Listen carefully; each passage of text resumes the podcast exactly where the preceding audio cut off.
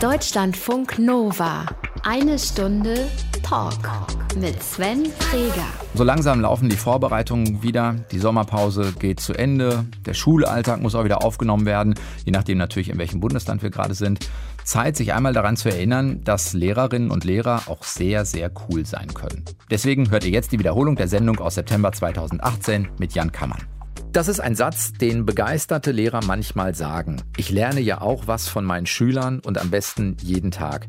Was wäre, Gedankenexperiment, wenn man sich einmal von den Lehrplänen tatsächlich lösen würde, richtig freimachen würde und die Expertise der Schülerinnen und Schüler anzapfen würde? Zum Beispiel als so eine Art Reiseführer. Jeder darf Tipps geben, was man in dem Land machen soll, wo der jeweilige Schüler oder die jeweilige Schülerin geboren ist. Und dann macht man sich selbst als Lehrer auf die Reise. Man nimmt sich ein Sabbatical und dann geht's los. Jan, du bist Lehrer auf einer Skala von 1 bis 10. 1 gar nicht sinnvoll, 10 total sinnvoll. Wie sinnvoll ist so ein Vorhaben? Unbedingt 10. Weil? Weil ich tatsächlich sehr viel gelernt habe. Ähm, und das jetzt auch meinerseits wiederum in, zurück in die Klassenräume bringen kann. Und ich stelle fest, die Welt ist viel größer als die Lehrpläne, die äh, mir hier zur Verfügung stehen und mit denen ich sonst arbeite. Das ist äh, großartig. Kannst du das jenseits der engen Lehrpläne, die es ja in vielen Bundesländern, wahrscheinlich auch bei dir in Hamburg gibt, irgendwie in den Unterrichtsalltag einfließen lassen, diese Erfahrungen? Schon, also das sind, bei mir ist es ein bisschen zweigeteilt. Ich habe einmal, äh, also in den normalen Lehrplan ist es schwer, weil auch da gibt es dann äh, Klausurtermine, an die ich mich halten muss und das muss ja auch ab, abfragbar gemacht werden, das Wissen. Äh, da ist es dann so ein bisschen schwieriger, aber ich habe die IVK-Klassen, so heißen sie in Hamburg, internationale Vorbereitungsklassen. Äh, und mit denen mache ich Englisch ganz viel und zwar äh, mit den Native Speakern. Und da ist das für mich so ein bisschen Freestyle. Da kann man machen, was man will, so völlig äh, off-topic, sag ich mal. Äh, und das ist ganz fantastisch. Da kann man so alles machen, alles was drin ist, alles was möglich ist. Und da kann man natürlich auch ganz viel reinholen, was bei den Schülern ist. Und das mache ich da sehr gerne. Jan Kammann, du bist Lehrer und hast genau das gemacht. Herausgekommen ist ein Reisebericht, was du erlebt hast, was du gelernt hast und wie das vielleicht auch, das hast du gerade schon angedeutet, deinen Schulalltag verändert heute. Darüber reden wir heute Abend in eine Stunde Talk. Schön, dass du da bist. Danke.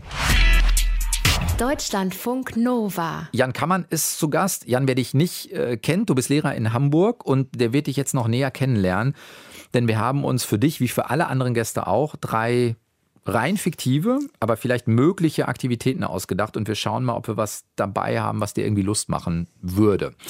Hier steht, moin, hier kommen drei mögliche Aktivitäten für und mit Jan Kammann. Erste Möglichkeit, äh, tauchen mit weißen Haien vor der Küste Südafrikas. Hm. Ja. Sicher? Das ist, das ist natürlich bestimmt reizvoll, aber jetzt komme ich mal. Ich war nämlich mal in Südafrika und habe auch da als Lehrer mich verdingt eine Zeit lang. Wo warst du? In Cape Town. Äh, sehr schön. Eine Stadt mit zwei Ozeanen, fantastisch. Und da ist dann tatsächlich, ich fand es nämlich ganz äh, ähm, reizvoll erstmal, wow, in so einem Käfig mit, mit den Great Whites zu tauchen. Aber dann habe ich äh, gehört, und natürlich hat das auch eine Kehrseite, dass die Haie ähm, durch diese, das ist eine Touristenattraktion und äh, durch diese, die Boote fahren raus und die, die Taucher werden in Käfige gesetzt ähm, und die Haie angelockt. Die wissen das auch schon und dadurch holt man die Haie viel zu nah an die Küstenlinie. Was gefährlich ist für Surfer, Schwimmer und sonstige ähm, Menschen, mhm. die sich dort in Ufernähe aufhalten. Das heißt, du hast es dann nicht gemacht? Ich habe es dann nicht gemacht, nee. Mhm. Hättest du, äh, hätte, also das eine ist ja so ein bisschen wenig sinnvoll, die Tiere so anzulocken. Hättest du Angst gehabt, trotz Käfig? Wahrscheinlich, ich glaube, deshalb macht man das, ne? Und so ein bisschen so ein bisschen Thrill, sag ich mal. Ich habe dann äh, das Geld, was ich da gespart habe, in einen Bungee-Jump investiert. Der war auch gut. Hast du dann vom Tafelberg in Kapstadt gemacht? nee, oder das, wo? das gibt dazwischen, das ist dann äh, ums Kap herum, die Garden Route heißt das. Und da gibt an einer Stelle gibt es eine Brücke, die ist sehr hoch und da kann man runterspringen. Und das ging? Das ging gut, ja. War erste Mal? Das war das erste Mal, ja. Und ich war dann, das war dann lustig eigentlich. Ähm, Dort waren dann mehrere Delinquenten, sag ich mal. Wir wurden dann, ähm, das Geschirr wurde angelegt, barfuß. Meine Füße waren naturgemäß ziemlich schwitzig. So, und ich hatte schon so ein bisschen Angst, naja, schwitzige Füße, rutsche ich da vielleicht raus.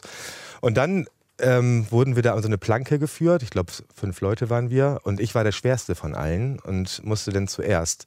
Stand da am Abgrund und der, der, der Typ macht Witze hinter mir und schubst mich einfach runter. So. Nee. ich konnte mich gar nicht darauf einstellen, sondern er hat mich einfach geschubst. So, und das war dann, ja, war okay. Gibt's aber auch noch im Flug habe ich gedacht, ei, ei, ei, meine Füße sind vielleicht ein bisschen zu schwitzig. Waren sie dann aber doch nicht. Hast du, äh, gibt es Videoaufnahmen davon? Das habe ich noch irgendwo. Tatsächlich glaube ich noch so eine alte VHS. das ist ein bisschen her. Das war. Warum, das, warum Kapstadt? Äh, ja, großartige Stadt, ne? Also ich finde es einfach faszinierend. Die Geschichte äh, erstmal und dann allein geografisch. Da ist der Tafelberg, zwei Ozeane tatsächlich in einer Stadt und auch die. Ähm, ja, diese ganze Durchmischung und wie sich, also die Entwicklung Kapstadts finde ich total spannend, nach wie vor alle, nach wie vor sehr, sehr interessant. Ich wollte eigentlich ursprünglich da in so einer Township-Schule was machen. Das ging dann irgendwie nicht aus Gründen, da gehe ich nicht näher drauf ein und habe dann in der. Wieso? Äh, in, ja, das war ein bisschen kompliziert. Der Punkt ist, ich bin dann in der Herzlias School, heißt sie, gelandet, eine jüdische Schule in Kapstadt. Und das wäre sehr, sehr spannend für mich. Ähm, wir hatten dann so, ja, das war wirklich spannend so einen Austausch mit der jüdischen Community zu haben in Kapstadt mit mir als ja, deutschen Lehrer. Und dann rückte natürlich auch dieses ganze große Thema Shoah und Holocaust in den Vordergrund. Wir haben so Workshops gemacht, darüber gesprochen und uns ausgetauscht und könnten auch da sehr viele Vorurteile beseitigen, denke ich. Oder beziehungsweise uns gegenseitig für dieses Thema sensibilisieren. Wie lange warst du in Kapstadt? Das war in der Schule ein halbes Jahr. Mhm. Ja. Zweite Möglichkeit wäre, da sind wir auch, glaube ich, bei einer Auslandsstation äh, von dir. Führung durch den Marionettenpalast in Changchun, richtig ausgesprochen? In Changchun, ja, der Changchun. Pui, der, der letzte Kaiser, genau. Ja, wäre ich definitiv dabei. Ne? Warst, du, warst du drin, als du da warst? Oder nee, tatsächlich, rein, tatsächlich war ich nicht da drin. es ist die einzige äh, Changchun, eine Stadt in, im Nordosten Chinas mit irgendwie, glaube ich, sieben bis acht Millionen Einwohner, also keine Kleinstadt. Und es ist, glaube ich, die einzig wirkliche Touristenattraktion in der Stadt. Aber irgendwie habe ich es geschafft, dort, dort nicht hinzukommen. Für mich ist, war diese ganze Stadt eine Tourist, eine, eine Attraktion, jeden Tag wieder. Also ich habe da äh, ein Jahr auch als Lehrer Lehrer gearbeitet. Im Auslandsdienst? Im Auslandsdienst. Nein, nicht im Auslandsdienst. Ich war eigentlich Entsandter des pädagogischen Austauschdienstes. Okay. Sollte dort eigentlich Deutsch unterrichten, das fand aber auch nicht so richtig statt. Dann habe ich Englisch gemacht, weil ich dort im normalen Schulbetrieb integriert war. Und ich fand es spektakulär. Erstmal war ich, und deswegen da habe ich auch immer noch ein gutes Gefühl, glaube ich, für meine Schüler, die ersten Monate völlig sprachlos, so auch meinen Kollegen gegenüber. Und da sind auch wenig. Ähm, wie sagt man, Foreigner, Expats, sowas. Mhm. Also wenig Europäer. Mit denen keine europäische Community in dem Sinne. Und ich glaube, die ersten sechs Wochen, das war aber auch ganz gesund. Also für mich jetzt in der Rückschau, dieses komplett Sprachlose und morgens aufzuwachen, so, ich muss jetzt erstmal irgendwie meine Grundbedürfnisse befriedigen. Und ich habe gelernt, dass, also gerade in, das habe ich überall auf der Welt jetzt festgestellt, wo ich war, aber gerade da, das ist erstmal eine Herausforderung und wenn man ähm, den Leuten mit, mit Freundlichkeit und Respekt begegnet, dann bekommt man auch so alles, was man will, auch selbst wenn man sprachlos ist. Und das war toll. Ich schätze die Leute dort immer noch sehr und habe immer noch ganz guten Draht dahin. Ähm, wobei ich glaube, dass jetzt, ich bin jetzt seit fünf Jahren wieder hier ich habe fast das Gefühl, wenn ich die immer so reden höre, dass ich die Stadt gar nicht mehr wiedererkennen würde, weil wie alle chinesischen Städte entwickelt sich das rasend schnell, auch die Einwohnerzahl ähm, entwickelt sich, neue Stadtteile entstehen in einer irrsinnigen Geschwindigkeit, verrückt. Eigentlich ein Grund, um nochmal hinzufahren, um sich sozusagen Eigentlich ein Update mal, zu holen. Äh, genau, ganz genau. Aber nach wie vor, das hat mich sehr geprägt und auch die Freundlichkeit und das Verständnis, mit dem äh, dort mit mir umgegangen wurde, fand ich super, immer noch. Dritte Möglichkeit, Hafenrundfahrt in Hamburg. Auch natürlich sehr gerne mit der Flasche die hast Astra in der Hand. Ja, die habe ich gemacht. aber auch, ja, dann mit den HVV-Fähren oben an Deck. Jetzt ist das ganz gut, wenn du vorbeikommst, kaufe ich uns eine Knolle Astra und wir fahren durch den Hafen. mit der Elbphilharmonie natürlich. Ja, oh ja. Wenn du dich für eins der drei entscheiden müsstest, also doch Tauchen mit weißen Haien vor der Küste Südafrikas, Führung durch den Marionettenpalast oder Hafenrundfahrt in Hamburg, wo wird dein Herz dran hängen am ehesten? Oh, Vielleicht mache ich alles drei, so eine kleine Rundreise. Erst, erst Hafenrundfahrt, dann China und dann zurück nach Südafrika, um dort auch zu leben länger. Ah, das wäre aber so, für, wenn du dich äh, entscheiden müsstest zu leben von den dreien, also Deutschland, Nordosten Chinas oder Süden Südafrikas, da wäre es, wäre es am ehesten Kapstadt? Wahrscheinlich ja. Auch in China. Ich habe immer das Gefühl, ich war ja letztes Jahr auch wieder da und habe immer das Gefühl, ich bin noch nicht fertig mit dem Land. Weil ich habe so ein bisschen Chinesisch gelernt und das funktionierte alles ganz gut. Und dann bin ich wieder abgereist und habe immer das Gefühl, so ein bisschen unfertig war das und ich bin noch nicht ganz fertig. Dennoch muss ich auch eins sagen, in Peking, Peking letztes Jahr, also dass diese, die Luftverschmutzung doch sehr, sehr, sehr krass ist, dass mir ähm, also um dort wirklich langfristig zu leben. Viele von meinen Freunden, die ich noch in Peking auch hatte, die ziehen auch mittlerweile weg und das ist tatsächlich auch ein Grund. Die sagen so, hm. das äh, ist schon auf Dauer ungesund. Obwohl ich Raucher bin.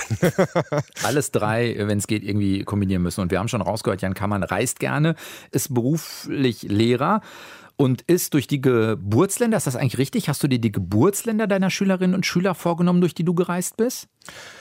Äh, waren es in allen Fällen die Geburtsländer, die Heimatländer in jedem Fall. Mhm. Und ja. gab es einen Punkt, das ist ja ein relativ langes Projekt, was du gemacht hast, an dem du gemerkt hast, du hast jetzt keine Lust mehr, weil du zu viel gereist bist? Ähm, also die letzte Station, in der ich war, war Ghana. Und da habe ich tatsächlich zwischendurch gedacht, was mache ich hier eigentlich? äh, lag es an Ghana oder lag es ein bisschen an der Reiseübersättigung, die er auch mal einsetzen kann? Ja, also auch Reiz, eine Reizüberflutung kann ich eigentlich auch nicht sagen, weil ich habe mir, und äh, auch die Hälfte der Zeit war ich mit meiner Freundin unterwegs, mit Luisa. Ähm, wir haben uns auch mal zwischendurch viel Zeit genommen und auch, ja, also das auf uns wirken lassen, ganz entspannt. Wir sind nicht durch die äh, Länder gehetzt, so wie es jetzt vielleicht äh, scheinen mag. Das ganz und gar nicht. Im, Sinne, äh, im aber, Sinne von abgehakt, hier waren wir fertig. Nee, über, das war ja auch nicht das Ziel. Wir wollten ja dann tatsächlich äh, auch etwas rausfinden. So, das ist uns auch sehr gut gelungen. Und das geht eben nicht so, wenn man mal einfach mal eben so da ist. Ne? Und in Ghana am Schluss muss ich schon sagen, da saß ich dann nämlich, ich hatte noch mehr vor und wollte äh, noch eine andere Stelle besuchen. Aber dann habe ich mir überlegt, nee, ich bleibe jetzt einfach mal hier sitzen. Busua, da kann man hervorragend hinfahren in Ghana. Ähm, da kann man surfen, der Ozean ist schön unter Palmen und da habe ich einfach mal gedacht, so nee, das lasse ich jetzt, es reicht. Du hast gerade auch gesagt, es geht so ein bisschen darum, was äh, rauszufinden. Gab es bei der ganzen Reise, wir gucken ja gleich auf ein paar Stationen, irgendwelche Momente, wo du für dich gemerkt hast, ah hier, keine Ahnung, hier wirklich wird gerade eine Erkenntnis für mich klar, so ein Ereignis, das gibt es ja manchmal. Ja, ganz oft tatsächlich. Ähm, Zum Beispiel? Angefangen, die erste Station meiner Reise, na, das war Bulgarien, das war so ein bisschen die Initialzündung dazu. Aber das, das erste wirkliche Ziel in diesem Sabbatjahr war der Iran. Ähm, und ich habe viele, also einen iranischen Schüler auch gehabt, aber ähm, aus Afghanistan viele. Und ich habe immer verschiedenste Möglichkeiten ausprobiert, nach Afghanistan zu kommen. Es ist mir nicht gelungen. Ähm, aber ich habe dann auch von Schülern gehört, sie seien Afghanen, sind aber in Teheran geboren. Ähm, Wie geht das? Das ist so ganz, ja, Af Afghanistan als Nachbarland und ganz viele äh, Menschen flüchten aus Afghanistan äh, erstmal in den Iran und bleiben dann auch dort. Ähm, und die selbst die Kinder der Geflüchteten, der einstmals Geflüchteten, bleiben Afghanen. Also sie haben keine Gelegenheit oder keine Möglichkeit, jemals Iraner zu werden. Also auch nicht am Schulsystem. Äh, also sie können, werden nicht zur Schule gehen können. Und da habe ich äh, jemanden getroffen, der ehrenamtlich ähm, Schülerinnen und Schüler aus Afghanistan unterrichtet. Eben aus Afghanistan, in Anführungszeichen, die zum Teil auch im Iran geboren sind, trotzdem Afghanen bleiben. Also ein bisschen außerhalb des Systems findet dieser Unterricht dann auch der statt? Der findet ein bisschen außerhalb des Systems da dann statt, das stimmt. Ja, und der, der, dieser Lehrer mit seinen Kolleginnen, waren es in dem Fall viele, das hat mir allergrößten Respekt abgenötigt. Und vor allen Dingen konnte ich dann dort in der Schule auch genau diese Biografien wiederfinden, die ich hier in Hamburg auch finde. Und das war äh, sehr bewegend. Ne? Und da habe ich also ganz, ich habe mir Unterrichte angeguckt und habe auch, es war auch ein bisschen witzig dann zum Teil, weil bevor ich losfuhr, habe ich äh, hier in Hamburg an der Volkshochschule so einen Persischkurs gemacht und wollte mal so ein bisschen mit dem Alphabet, dass ich mir vorstellen kann, so ein paar Sachen sagen. Das ging dann auch. Ähm, und ich hatte einen sehr gestrengen Lehrer. Der ich auch ein bisschen lustig. Er hat immer sehr darauf geachtet. Zum Beispiel Wasser heißt Arb. Das ist das leichteste Wort, was man schreiben kann. Das sind eigentlich nur zwei Striche. Drei. Ähm, und das fiel mir schon relativ schwer, immer von rechts nach links zu schreiben.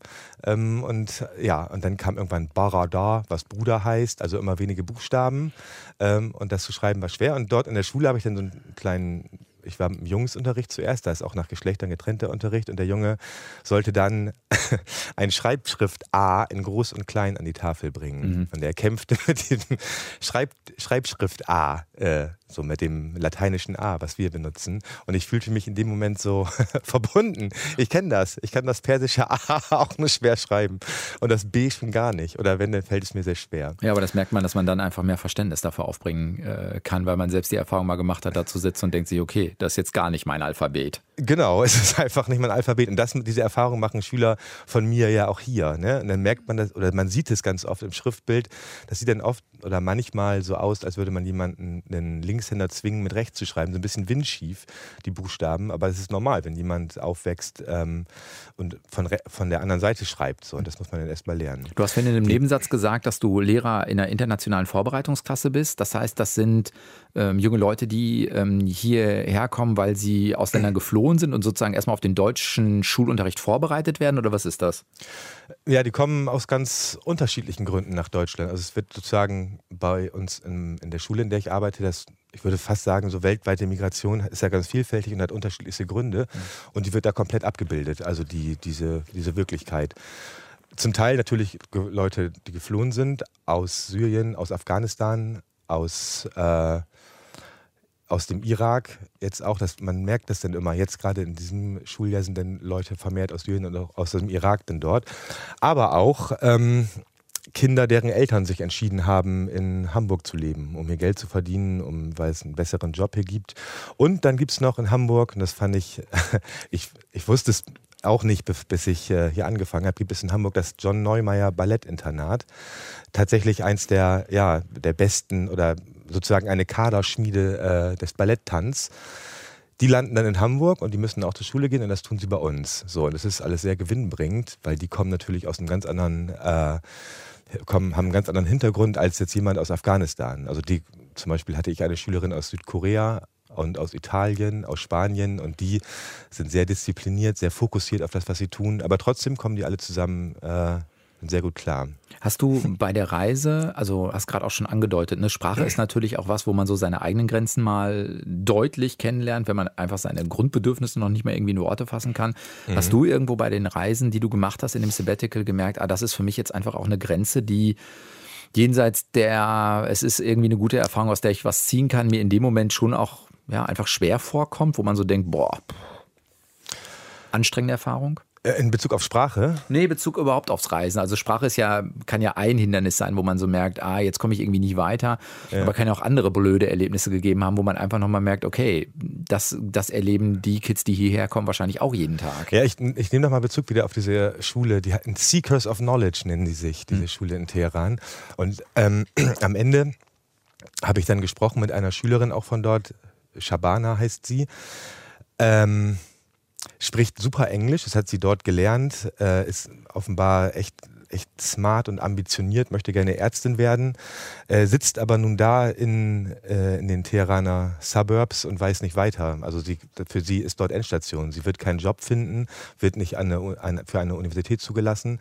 Und dann fragte sie mich, ähm, ob ich ihr nicht helfen könnte, nach Deutschland zu kommen. Und an der Stelle habe ich, Mensch, auf diese Frage hätte ich zum einen vorbereitet sein müssen und zum anderen, was sage ich denn jetzt? Ich, ich ähm, kenne, das war eine, eine, Stelle, wo ich auch immer noch mit zu kämpfen habe, so ein bisschen. Was hast du gesagt?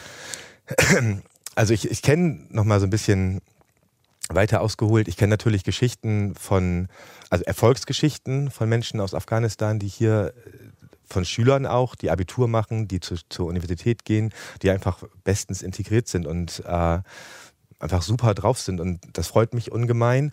Und dann kenne ich aber auch Geschichten von äh, Schülerinnen und Schülern, wo es nicht so gut läuft, wo es Probleme in der Familie gibt mit Integration, ständig dieses äh, bedroht von Abschiebung permanent, was führt zu Depressionen und zu, ja, zu, da kann man sich vorstellen, also permanente emotional. Angst. Genau. Ja.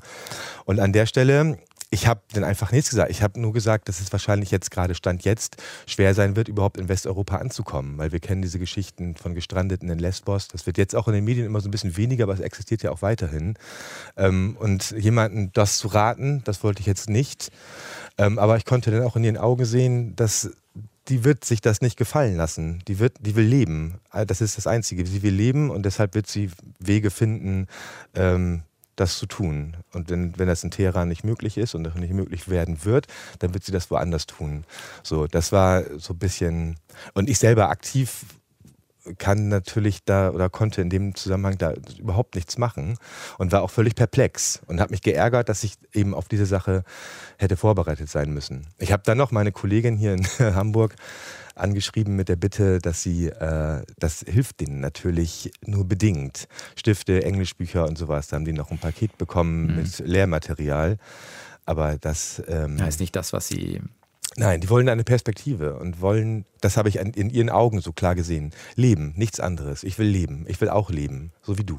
Du hast dir für, dieses, äh, für diese Reisen äh, insgesamt ein Sabbatical genommen und hast dir vorgenommen, in die Heimatländer deiner Schülerinnen und Schüler zu reisen. Du unterrichtest unter anderem äh, in der internationalen Vorbereitungsklasse in Hamburg. Gab es für dich ein auslösendes Ereignis, also wo du gesagt hast, also jetzt bin ich an einen Punkt gekommen, jetzt muss ich das einfach machen, weil die Idee vielleicht schon länger in meinem Kopf rumspukt? Mhm. Also ich, bestimmt. Ich habe diesen Job angenommen, auch deshalb, ich wusste, dass das eine Klasse ist aus meine Klasse, die am Ende wurde, war sie in der CD, 10D als Abschlussjahrgang und die startete in der achten Klasse, da habe ich sie übernommen und wusste, das sind alles Schüler aus, aus der, also ehemalige VK-Schüler, sagen wir. Also VK? Äh, Vorbereitungs ah. internationale Vorbereitungsklassen. Ja, okay, da ah, diese, richtig. Das ist immer relativ schwer und aufwendig, das jemandem zu erklären, der nicht in diesem Hamburger Bildungssystem steckt. Genau. Und denen äh, saß ich dann gegenüber an unserem ersten Schultag und ich war total angetan von dieser Vielfalt zum einen. Wir waren erst mal noch relativ wenige und fand es geradezu spektakulär und äh, habe mich gefragt, ich fühlte mich immer noch so ein bisschen ähm, oder es hat mich so ein bisschen auch an meine eigene Zeit in China erinnert, als ich dann da stand und wie der Ochs vom Berg und ich so richtig wusste, was wird das jetzt alles, wann mache ich meinen, wie geht alles weiter? Und auch die Fragen, die für die Schüler dann so drängen sind, wann, wie lange dauert alles, wann mache ich meinen Abschluss, kann ich das nicht jetzt und sofort? Also so ein bisschen. Die Orga so, einfach auch dahinter. Die Orga, genau. Und vor allen Dingen auch eine Perspektive und auch Sicherheit äh, haben zu wollen. Dieses Bedürfnis ist da ganz, ganz massiv immer zu spüren. Aber führt das bei dir nicht auch, also ich, auf der einen Seite, du hast, das hört man dir ja auch an, das ist Begeisterung, aber es kann ja auch zu einer Überforderung führen, weil du so denkst, okay, da sitzen von mir aus, ich weiß nicht, 20, 25, 30 Schülerinnen und Schüler vor mir. Du willst denen ja auch gerecht werden und musst erstmal gucken, auf welcher Sprache managen wir das Ganze hier. Ja, also als sie bei mir ankamen, da war dann schon ähm, Deutsch vorhanden. Wir konnten mhm. es auf Deutsch machen das, eigentlich ist es ein bisschen kontraproduktiv. Ich bin auch Englischlehrer und flüchte mich dann immer so ein bisschen aufs Englisch, weil Englisch ist tatsächlich so Lingua Franca. Alle sprechen so ein bisschen und das Grundsätzliche kann man dann auf Englisch klären. Ich weiß, ich sollte das nicht tun, weil eben irgendwann müssen die ihre Abschlussprüfung auf Deutsch machen. Und das geht. Und dann fange ich doch relativ schnell an und das passiert automatisch, äh, dass klar, ich finde es immer spannend, diese Herkunftsländer, wenn ich die Listen so durchging und die ganzen Länder so gelesen habe. Aber eigentlich rückt das dann so ein bisschen in den Hintergrund. Ich weiß um, um ihre Geschichten, aber letzten Endes ist es dann auch eine ganz normale Klasse und es ist auch genau das, was die sein wollen. Ich habe mich dann so ein bisschen schlecht auch gefühlt, als ich dann diese, diese, mit dieser Idee schwanger ging sozusagen hatte ich so ein bisschen Angst, dass ich meine Schüler jetzt auf die, ihre Herkunftsländer reduziere. Das ganz, mhm. möchte ich natürlich ganz und gar nicht. Ich möchte nur mein eigenes Leben und mein, mein ich sag mal, professionelles Leben in der Schule auch da ein bisschen mit anreichern, mit diesen Dingen, die es auch noch gibt. Aber die Schüler in ihrem Empfinden, sie möchten eigentlich nur ganz normale Schüler sein, nichts anderes. Und so war dann auch, wir haben dann irgendwann so einen Modus operandi gefunden und dann lief das. So ein paar Sachen, eine kleine Anekdote, das ist, äh, das ist, weil Lernen in unterschiedlichen Ländern unterschiedlich funktioniert in Schule. Zum Beispiel, ähm, insbesondere meine Schüler aus Osteuropa und auch aus, ja, aus dem Iran und auch aus Afghanistan auch, dann ist dann, wenn ich sage, lerne oder lies bitte Seiten X bis Y im Schulbuch, dann ist das nach deren Lesart so lerne diese Seiten auswendig. Mhm. Das ist ja nicht das, was wir wollen. Wir möchten gerne, dass die Schüler die Seiten lesen. Sich das Wissen aneignen. Sich das Wissen aneignen und dieses Wissen dann entsprechend auch anwenden können. Und das wird ja ganz oft so zu Irritationen, auch wo dann für Klassenarbeiten dann äh, eine Schülerin besonders dann seitenweise tatsächlich etwas auswendig gelernt hat, wo dann nicht ganz klar war, schummelt sie jetzt oder ne, sie hat es aber tatsächlich äh, auswendig gelernt und konnte das dann nicht verstehen, warum das mit einer schlechten Note endete. Ich habe doch so viel gelernt, heißt es dann. ja, und das hat mir dann auch oft so ein bisschen meiner Kollegin auch, da muss ich gerade dran denken, uns ist das Herz gebrochen. So, ihr denn, nein, aber du hast eben nicht so, Du hast nicht so gelernt, wie wir hast, das du hast wollen. nicht richtig gelernt. genau, und am Ende mhm. ging es dann eben auch, du musst das lernen und das in, anderen, in einem anderen Zusammenhang anwenden, dieses Wissen. So, das war tatsächlich sehr schwer. Mhm. Ähm, immer wieder, eigentlich äh, bis zum Ende. Aber ich habe das Gefühl, dass es äh, dann in allen Fällen auch irgendwann geklappt hat. Wann war dir klar, dass du diese, dieses Sabbatical machen würdest und wirklich angehen würdest, zu sagen, nein, ich nehme das ernst, ich bereise die Heimatländer meiner Schüler? Ja, ich habe dann irgendwann eine Schülerin aus Bulgarien manchmal, ich weiß doch, nee, ich habe mir schon vorher darüber Gedanken gemacht, viele und wollte das auch. Aber wirklich entschieden dafür habe ich mich eines äh, eines schönen Tages, den ersten Sommerferientag, ähm, habe ich mich am Hamburger Zopp in einen Bus gesetzt und bin nach Sofia gefahren. So, weil eine Schülerin vorher, die kam dann immer zwei, drei Tage zu spät zum Unterricht und hat gesagt, ja, Herr Kammern, die Busfahrt, sie hat zu lang gedauert, ich war so kaputt und müde. und ich muss dann als natürlich Vollstreckungsbehörde, der ich, der ich beiwohne, mahnen, nein, das geht natürlich nicht, du bist schulpflichtig, du musst auch hier sein, was auch alles richtig ist. Aber ich das probiere ich jetzt mal aus, ich setze mich mal in den Bus. Die Fahrt war angesetzt, glaube ich, mit irgendwie 20 Stunden. Nach 40 waren wir dann irgendwann in Sofia.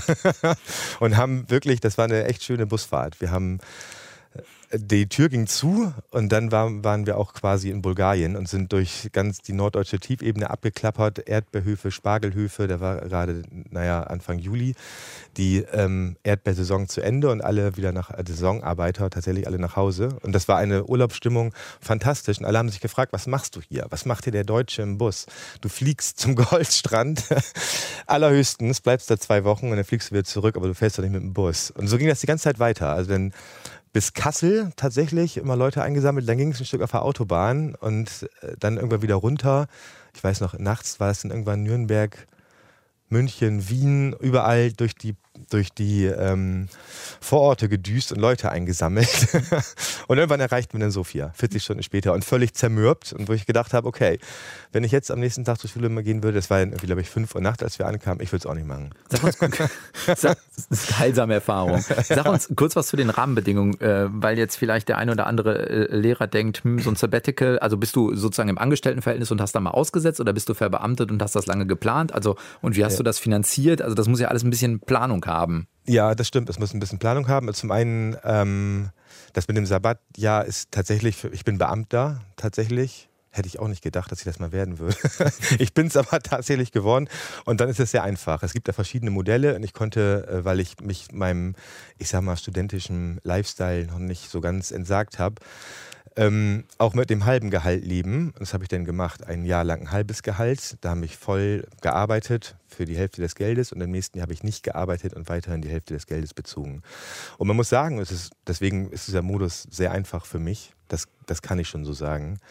Ähm, zum Beispiel in Kuba, da habe ich dann auch von einer, von einer Mutter einer Schülerin einen Kontakt bekommen, da haben wir nämlich Spanisch gelernt für, für ich glaube, zehn Tage. Und meine Kollegin in Kuba, wenn sie im Schuldienst, im staatlichen Schuldienst arbeitet, verdient, sagte sie, 30 Dollar im Monat. Ähm, und das war natürlich dann auch immer, wir saßen da gemeinsam, wir sind Kollegen. Und mit meinem Gehalt kann ich solche Sprünge machen und mich bei ihr hinsetzen und von ihr unterrichten lassen, während sie mit 30 Dollar ähm, im Monat so ziemlich genau gar nichts machen kann. Mhm. Das sind dann schon diese Kontraste, die sind mir klar, durchaus ich meine, das, jedes deutsche Einkommen ist im Verhältnis gemessen dazu, ähm, ist es immer fürstlich. Immer, immer sehr fürstlich, das stimmt. Letzten Endes muss ich aber sagen, dieses Sabbatmodell, äh, das ist allererste Sahne. Hm. Hast du, ähm, du warst einmal schon mal bei uns, das muss 2016 gewesen sein, mhm. da hattest du sozusagen den ersten Teil ähm, deiner Etappe ähm, hinter dir? Also du bist dann mehrmals wieder losgefahren, um dann sozusagen Regionen zu kombinieren? Oder wie muss ich mir das vorstellen? Ja, ich bin, bin dann losgefahren, erstmal in den, äh, in den Iran, von dort aus nordwärts nach Armenien, durch Georgien, über den, über den Balkan, Italien und Polen, dann zurück nach Hause. Und zwar eigentlich nur deshalb, weil ähm, Luisa und ich, wir haben unsere Wohnung dann zwischenvermietet und sind dann direkt weiter gedüst. Also ich war nicht wirklich lange hier. Und den Auftritt damals in Köln habe ich noch genutzt, um mir Düsseldorf anzusehen, weil eine meiner Schülerinnen äh, kam tatsächlich aus Düsseldorf, eine Ballettschülerin und die möchte, wollte gerne mit ihren ähm, Ballerinas zusammenbleiben, auch in einer Klasse. So, die kam aus Düsseldorf. Und da habe ich auch einen Reiseführer bekommen aus Düsseldorf die längste, den längsten Tresen der Welt. Der wurde natürlich dort angepriesen. Immerhin, Jan Kammer. Wie viele Stationen waren es insgesamt? Weißt du es aus dem Kopf? Also ich war die in 16 Ländern, glaube ich, wenn ich das äh, zusammenrechne. Auch noch in der Mongolei, da, das war so, auch so ein bisschen, da sind wir durchgekommen und es ist einfach total faszinierend. Und auch aus der Mongolei habe ich ganz viel für Schule mitgenommen. Es ist ein total faszinierendes Land. Es ist das einzige Land, ähm, von wo keine oder keiner meiner Schülerinnen oder Schüler kommt. Hast du äh, Gesamtreisezeit in dem Sabbatical, wenn ihr 16 Länder oder du 16 Länder gemacht hast? Wie lange warst du unterwegs? Ja, fast das ganze Jahr. Okay, ne? wirklich. Also nicht zwischendurch ja. mal acht Wochen zu Hause, sondern nein, es war wirklich ein Reisejahr. Genau. Du bist in 16 Länder gereist, bis auf die Mongolei sind das alles Heimatländer deiner Schüler. Du bist Lehrer in Hamburg. Kannst du für dich einmal sagen, was du in diesem Sabbatical über dich gelernt hast? ähm, also einmal, das war ja gerade lang, lang eben, gerade eben vielleicht schon so ein bisschen durch. Ich betrachte mich jetzt, ich wusste schon, dass ich privilegiert bin qua Herkunft und jetzt denke ich, ich bin noch privilegierter, ne? weil dieses Reisen alleine. Dazu eine kleine Anekdote vielleicht. Ich glaube, der deutsche mhm. Reisepass, der führt uns weiter. Es gibt noch, ich glaube, weiß nicht, Singapur, Norwegen. Ich weiß nicht, ob Schweden oder so, ob die noch äh, weiterführen. Genau, aber das ist schon, also die ganze Welt liegt uns im Prinzip zu Füßen. Und als wir in Moskau waren, da kamen wir nämlich an mit der transsibirischen Eisenbahn am Ende unserer Reise und wollten eigentlich von Moskau nach Berlin Berlin fahren.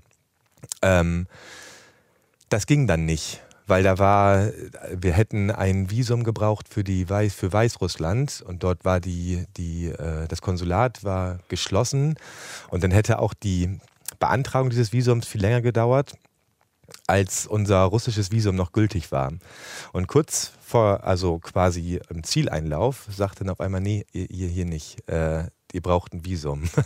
Und auch eine ganz heilsame Erfahrung vielleicht, die meine Schüler natürlich ständig machen müssen, sich um Visa zu kümmern, sie zu beantragen und was eine unheimliche Rennerei ist. Das mussten wir in Russland übrigens auch, in China auch, aber wir bekommen dann das Visum, auch weil wir diese Visa-Gebühren bezahlen können. Mhm. Und auch das können viele natürlich nicht, die so unterwegs sind. Also sehr privilegiert für ich, fühle ich mich durchaus. Und man kommt überall bestens klar. Also die Bilder und Stereotype, die ich natürlich auch im Kopf hatte. Und eine Sache, ich muss selber noch drüber lachen. In China wurde ich gewarnt von einem, von einem Niederländer, der sagt, in Sibirien, pass bloß auf in Sibirien. Du hast genau die richtige Statur. Du bist nicht groß, nicht zu klein. Die Leute ähm, suchen auf jeden Fall Herausforderungen, werden mit dir suchen. Äh, und zwar in Form von Boxkämpfen auf offener Straße. Nee. Völliger Quatsch. Äh, ne? Aber das ist auch das. So, so Was hast du denn für eine Statur? ja, ist so normal, würde ich sagen. Es hatte aber auch sein Argument. Ich bin 1,85 groß und habe so eine normale Statur, würde ich sagen. Und er sagte, Du bist genau die richtige Herausforderung. du kannst dich wehren, aber du bist eben auch nicht zu stark. Und deswegen wirst du für russische oder sibirische Streetfighter, du wirst ein super Opfer abgeben. Oder nichts super, passiert. Super Gegner, nein, ganz und gar nicht. aber das sind so, also diese ganz, was ich damit sagen will, ähm, diese, diese Bilder, die wir oft so im Kopf haben und die mir in dem Fall, das wurde sehr ähm, blumig auch an mich herangetragen, die sind da natürlich und in den meisten Fällen ähm, erübrigen sie sich recht schnell. Hast du das Gefühl, dass aus, der, aus dem Privilegierten also klar, aus der Erfahrung erwächst Differenzierung. Also ich mhm. sehe, wie das wirklich ist und dann kann ich die Stereotype überprüfen oder brechen oder auch erweitern oder so. Und aus dem Privilegiertsein hast du das Gefühl, dass da auch ein Stück Verantwortung draus wächst? Also nach dem Motto, ja, wenn wir privilegiert sind, müssen wir das, also das ist auf der einen Seite manchmal mit einem schlechten Gewissen verbunden, positiv umgedreht kann es aber auch sein, dann kann man halt auch Verantwortung übernehmen. Ja, auch da habe ich ganz, ich habe das habe ich viel mir auch Gedanken drüber gemacht, was eigentlich jetzt meine Rolle ist. Ich habe zum Beispiel in Ghana getroffen Sister Mary, auch eine sehr eindrucksvolle Persönlichkeit, die lebt und arbeitet in Cape Coast und hat da, ich mache mal so ein bisschen Werbung an, äh, an dieser Stelle, die, die Dennis Foundation. Mit dieser Foundation kümmert sie sich um die Schwächsten sozusagen ihrer Gemeinde. Sister Mary ist keine, kein, es ist nicht konfessionell irgendwas mhm. gebunden, sie wird einfach nur Sister Mary genannt. genannt. Und zwar, sie versucht Waisen, die es dort oder und Halbwaisen oder vernachlässigte Kinder in Schule wiederzubringen. Ähm, und dadurch, das funktioniert so ganz praktisch hemdsärmlich, würde ich mal sagen. Sie läuft morgens los und hat so, weiß so, wo ihre Pappenheimer wohnen und die versucht sie dann einzusammeln und zur Schule zu bringen. Das tut sie. Und ähm, die ist angewiesen auf Spenden und an der Stelle, ja, da habe ich auch so einen kleinen, ganz in meinem privaten Kreis, einen kleinen Spendenaufruf gestartet und versucht, mich zu beteiligen über mehrere Tage. Ja, und auch letzten Endes komme ich dann da auch an meine Grenzen. Also natürlich übernehme ich Verantwortung und weiß das auch. Und was ich dann vielleicht machen kann, das in Schule zu tragen. Und zwar das, was, ja, das ist jetzt auch ein bisschen schwierig. Zum Beispiel, mhm. zwei Beispiele. Ist gut.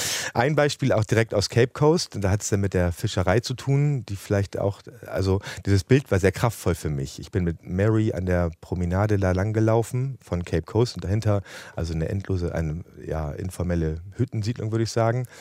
Und Fischer haben versucht oder versuchen, kamen mit ihren Pirogen, das sind die Fischerboote dort, ähm, wieder an Land und haben ein Netz auch eingezogen und nichts drin in den Fischen, äh, in den Netzen. In den Netzen. Mhm. Genau. Und am Horizont sah man große Fisch, also Trawler, Fabrikschiffe ähm, schwimmen. Die kommen dann aus, aus der Europäischen Union und in dem Fall war das eins aus China, die dann also im, im wahrsten Wortsinn das, das wegfischen. Essen vom Teller fischen.